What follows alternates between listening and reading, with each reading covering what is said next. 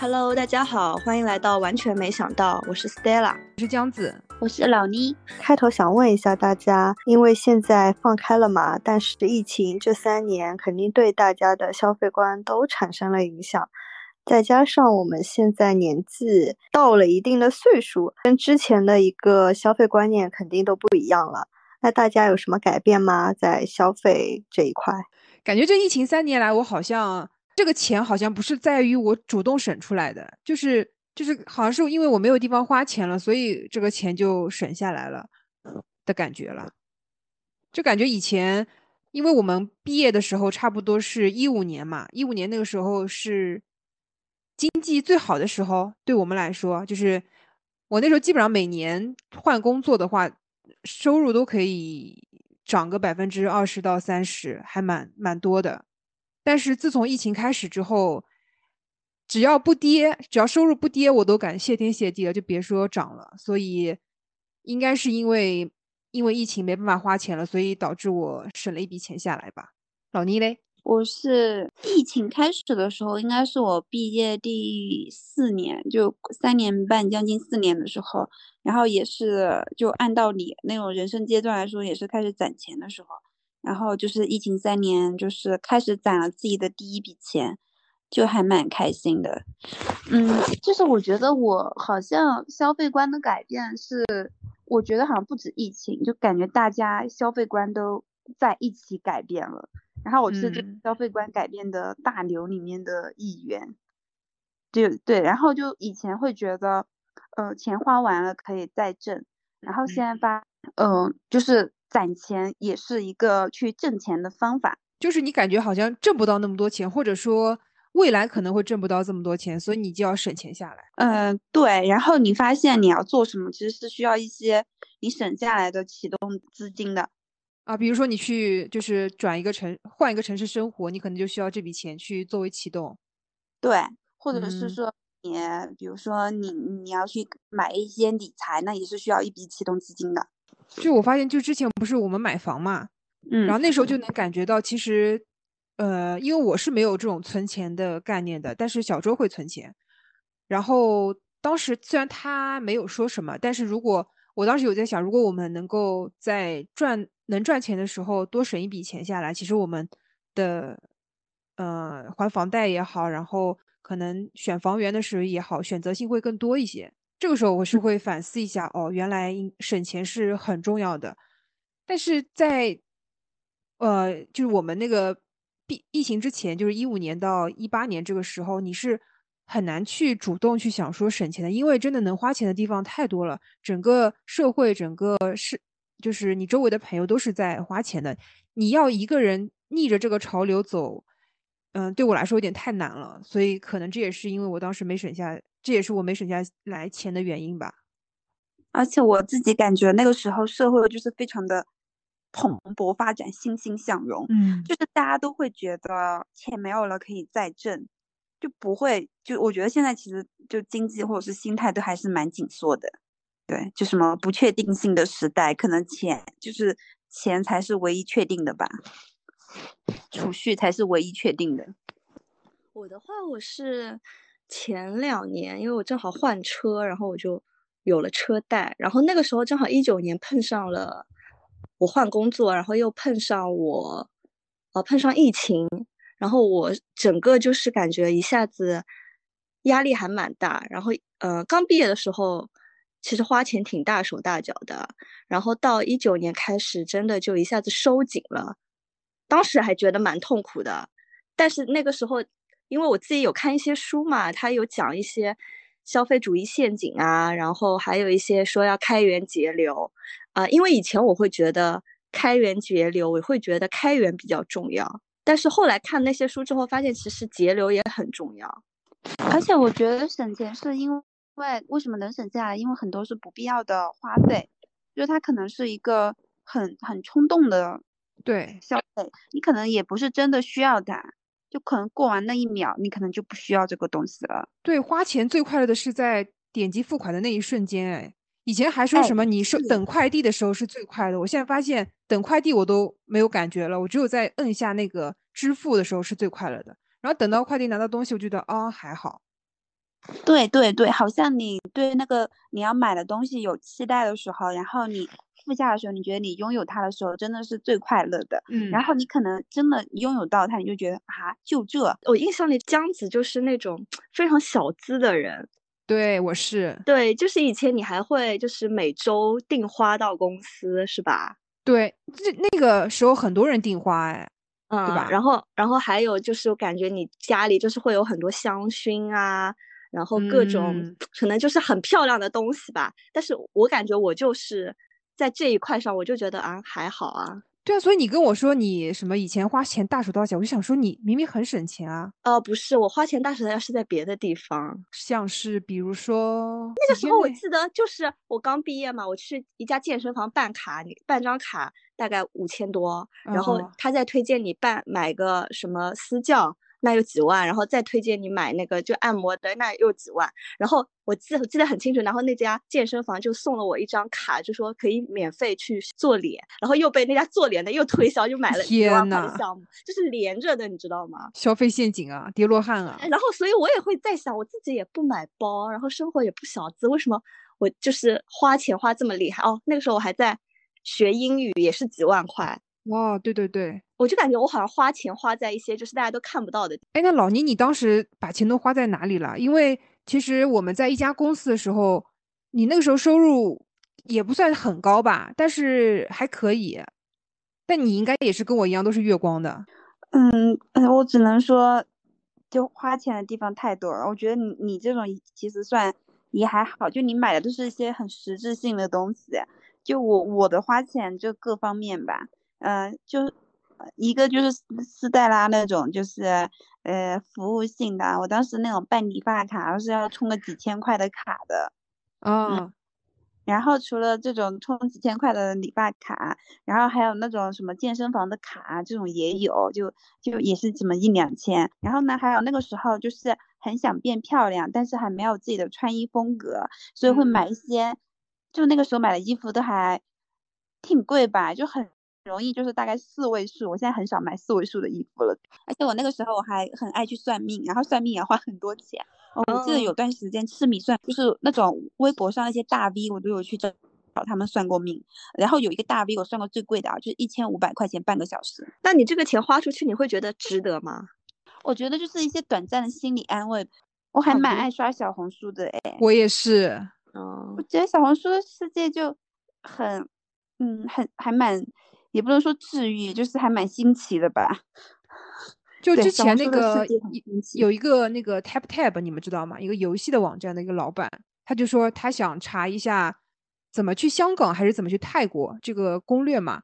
然后谷歌啊、百度完全查不到这种东西，只有在小红书有。甚至小红书还有各种各样让教你通关或者办签证的方式。就是现在小红书已经变成了一个。C 端用户发布发布内容，然后你可以搜索到的最真实的用户。现在就是百度了，小红书就是我的百科全书。比如说我今天要去逛 Costco，我就会上小红书搜一下 Costco，然后他就会说今天的特价商品有哪些，然后今天人多不多，就能这么实时吗？实时，很夸张。但是，但是我其实我发现现在，呃，包括从小红书的这个视角上来看，也是就是炫富的人，我觉得是少了，比以前。我不知道是他们算法，还是说整个用户池变大了之后，大家看的内容就不想只看这种奢侈品了。我有一次就很夸张，我记得我刚我续上之前的故事，就说一个，就在我工资还只拿三三四千的时候，就是差不多刚毕业嘛，一四年的时候，然后那个时候喝醉了，然后我喝醉了，第一个反应不是给男人打电话，而是冲到那个哪个广场啊，反正就是啊，冲到来福士。的祖马龙的专柜是八百元巨资还是多少人巨资？我忘了买一个蜡烛。为什么一定要喝醉啊？才有那个冲动吗？当然啦，你你你正常你会一四年的时候拿着三千块的工资，你会去花这么多钱买一个蜡烛？哎但是我有过有一天我换工作，然后那天是我那个月第一天拿工，然后下完班我就直接去商店把我那个月发的工资全部买了衣服，就在那一家店里全部花完了，我还自己贴了钱。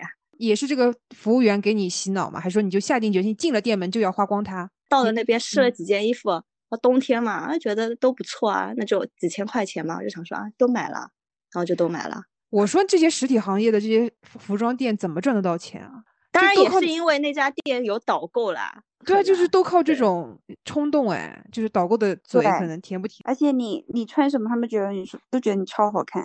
而且他们就会说，一直要再给你拿新的，说你再配这个，你再配这个。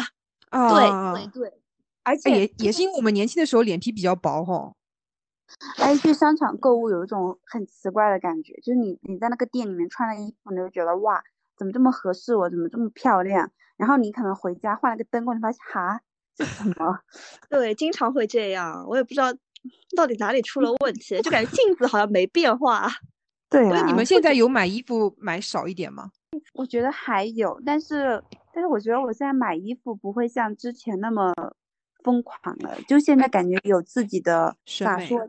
对审美了，就你不会买很多错的衣服了，就就之前买很多错的衣服你都不一定会穿嘛，但你现在嗯买衣服最起码它都会穿，而且我今年去广州发现我比较适合那种比较舒服、比较就是自己比较能舒展开的那种款式嘛，对，这就是年哦纪大了就是这样。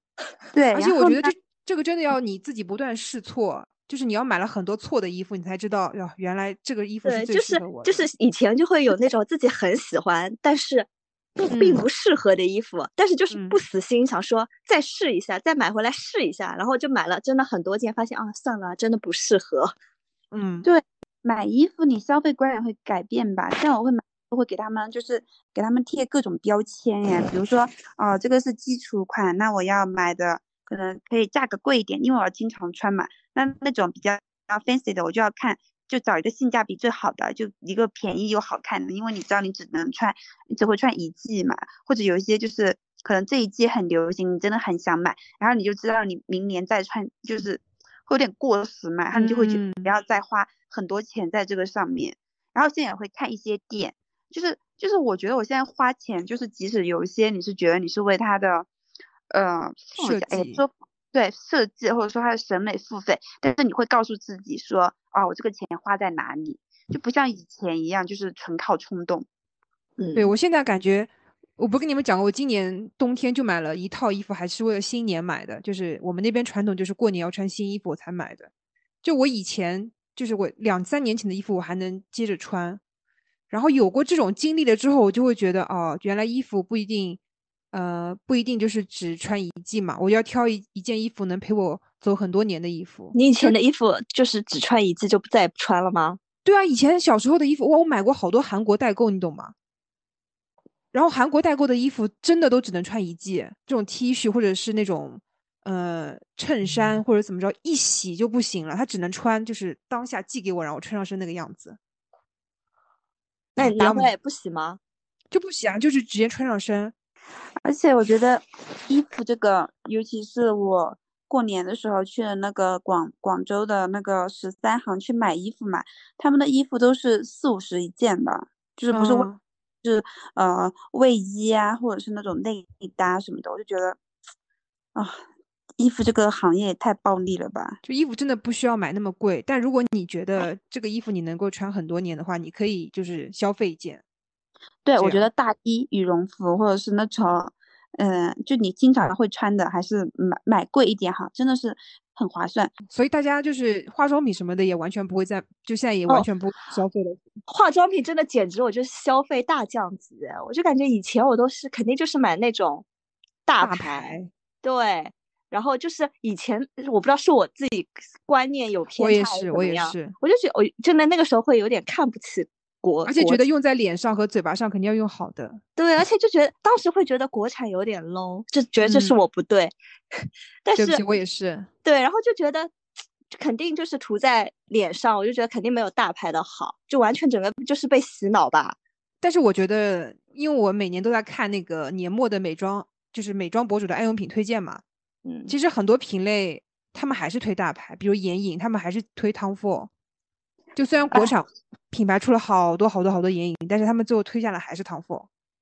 这个我要说，我我的消费观就是从从大从和大家一样，就是刚开始也只看大牌，然后到后面觉得说国货比较省钱，然后后面算下来还是大牌比较省钱的思路。嗯，就是有一些口红哦，就是如果你在日上买的话，大概就是原价三三三百五嘛，可能日上只是大概两百出头这样嘛。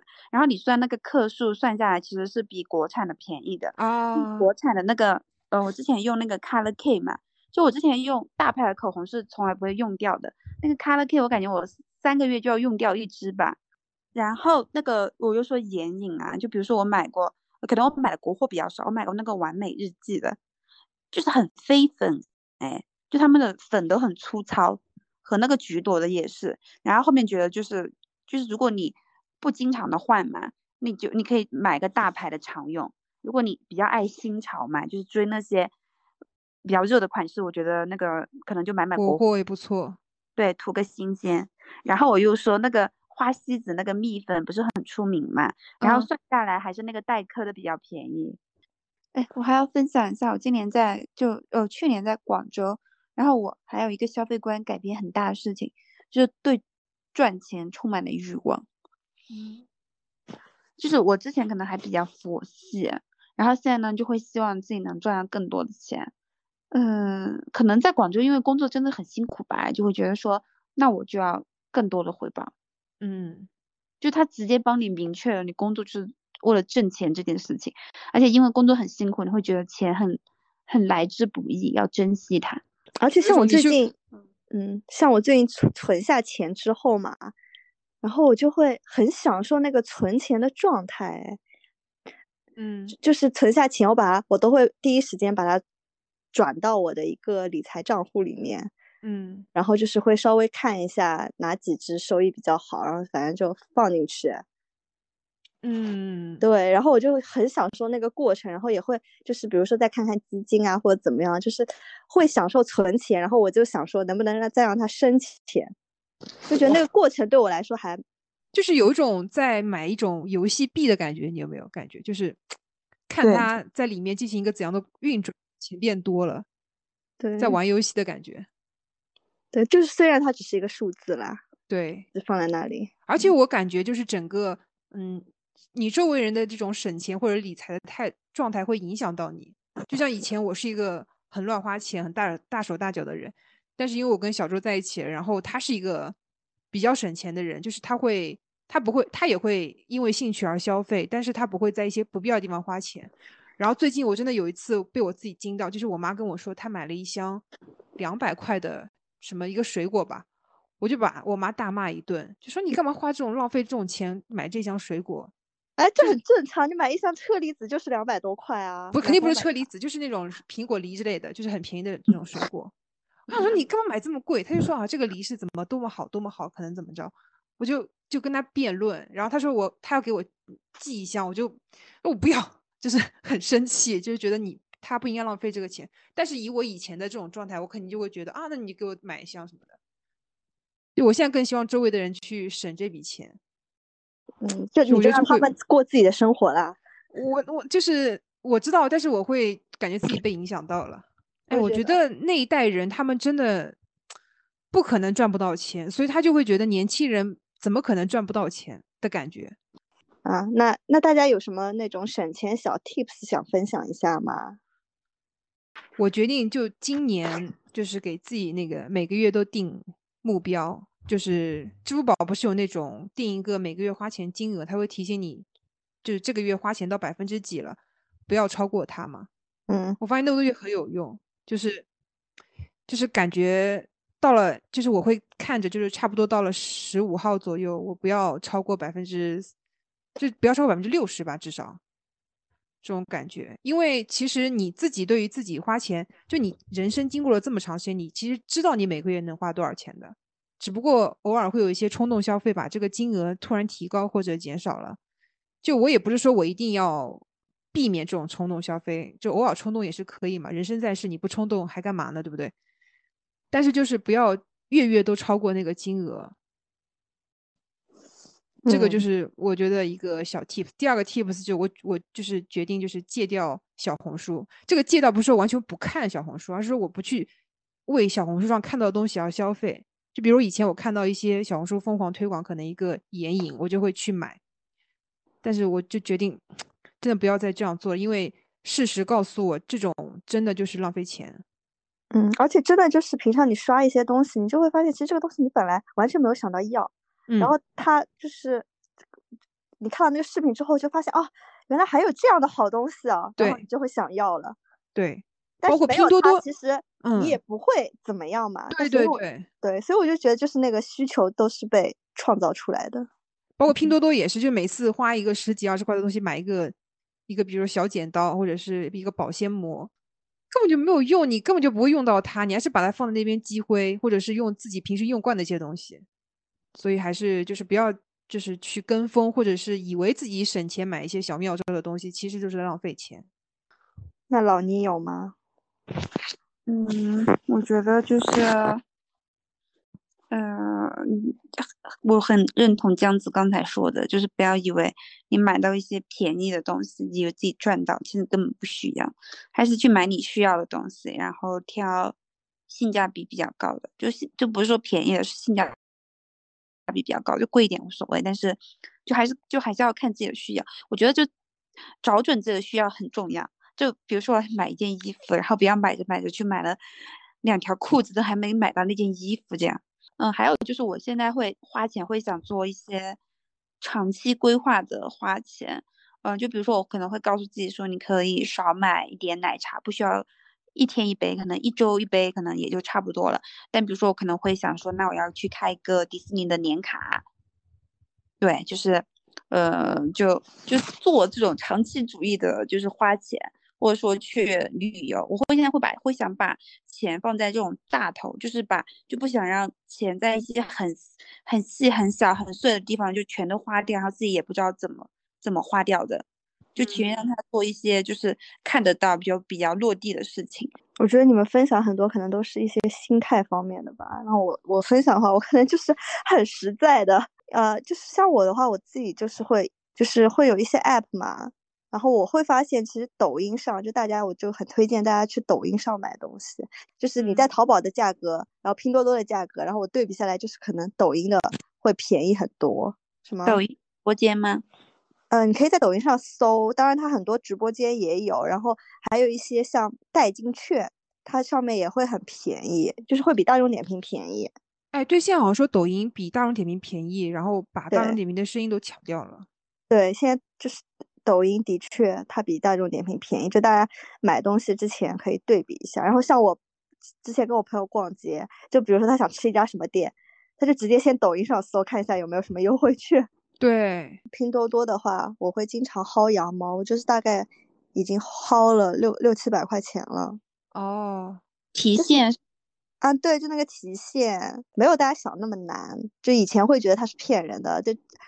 但是在我几个好朋友他们都成功了之后，我也有有一段时间会好，的确能薅到钱，但是现在又会觉得太累了。